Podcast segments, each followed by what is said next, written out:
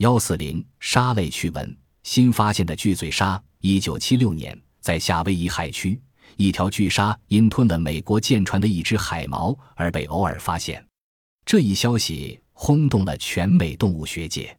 后经科学家们的仔细研究，根据它巨大嘴巴这一显眼的特征，最终将它命名为巨嘴鲨。现在，这件珍贵的巨嘴鲨标本保存在夏威夷的比小普博物馆里。在现知的三百五十种鲨鱼中，除了鲸鲨、第一大鲨和老鳖、第二大鲨吃浮游生物外，现在又增加了巨嘴鲨。其他种类则是食肉性鲨鱼。巨嘴鲨虽然是吃浮游生物的，但是它却偏爱深水生活，这与鲸鲨和老鲨有显著区别。说到这里，人们不禁会问：既然大多数浮游生物聚居于近海面，那么，巨嘴鲨是如何找到足够食物而生存于深水之中的呢？这条巨嘴鲨在被捕三十六个小时后才得以固定保存，当时身体已开始腐烂，但是发现它的口腔内有层奇异的组织尚能发光。据此，科学家推断，巨嘴鲨在深海中常张开巨嘴，发出闪闪光亮，诱使深水浮游生物自投罗网，真是绝招。灰礁鲨的残酷爱情，灰礁鲨的残酷求爱行为轰动了整个红海，招来许多看热闹的观光者和科学研究人员。求爱一般来说应该说是高兴的事儿，可是，一条雄性短吻灰礁鲨却恶咬一条雌性短吻灰礁鲨，把它的背鳍和尾鳍都咬碎了。这真是多多怪事。为了证实灰礁鲨的残酷求爱方式。美国著名鲨类学家尤金尼亚·克拉克和潜水摄影师来到红海潜水观察灰礁鲨的奇妙求爱行为。求爱开始，一群灰礁鲨聚集在大约十五米深处，成群乱转，显出一副发疯的样子。一条雄鲨半路拦截一条雌鲨，那雌鲨立即离群降落，雄鲨急冲上去猛咬它的鳍和胁腹。此刻，被袭击的雌鲨已遍体鳞伤。可是雄鲨还是加速追逐，一会儿围着雌鲨来回游动，一会儿又不断摩擦雌鲨背鳍下面的腹部，接着又潜到雌鲨的右侧，最后双双返回鲨群。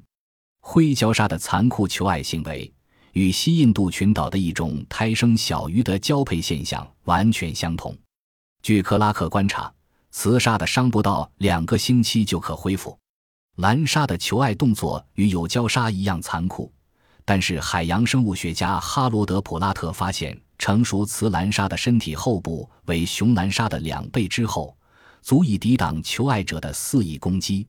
猫鲨的安全卵核在美妙奇异的海底珊瑚世界里，有许许多多宛如手掌的长方形棕色卵核，它们悬挂在五颜六色的柳珊瑚的细枝上。这种景象简直可以与圣诞节的火树银花相媲美。怎么不使潜水者们啧啧称妙呢？仔细观察，卵核上面覆盖着许多微小的海洋生物，而其长须则牢固地卷缠在柳珊瑚的分叉细枝上，因此这些卵核十分安全，既可以躲避敌害，又能够对付水流冲击。河内的猫砂胚胎甚至可以安然无恙地睡上一年，这真是猫砂对下一代的一种极好的保护设计。猫鲨胚胎在卵核内靠卵黄囊供应养料，大约一年以后，这卵核被胎儿的蠕动而撕裂，一条新生猫鲨破壳而出。一旦它离开卵核，便会立即去捕食甲壳动物和软体动物。一条成年的猫鲨可长到一米多长。在鲨鱼王国里，只有三分之一的种类是产卵繁殖后代的，其余三分之二是胎生的。受精卵在母体内孵化，产出来就是宰鲨。有趣的是，有些鲨鱼在出世之前就在妈妈肚子里进食。鱼类学家斯特沃特在解剖一条雌锥齿鲨时，意外地发现胚胎的胃内已经充满了受精卵，这就是当时时髦的子宫内同类相食理论的又一证据。一般说来，子鱼出世后，亲鱼的保护性大大减弱，甚至不管子鱼的安全。可是有一次，克拉克抓了一条新生的锥齿鲨，却被母鲨咬了一口。母鲨还恶狠狠地从他手中把他的宝贝夺了回去。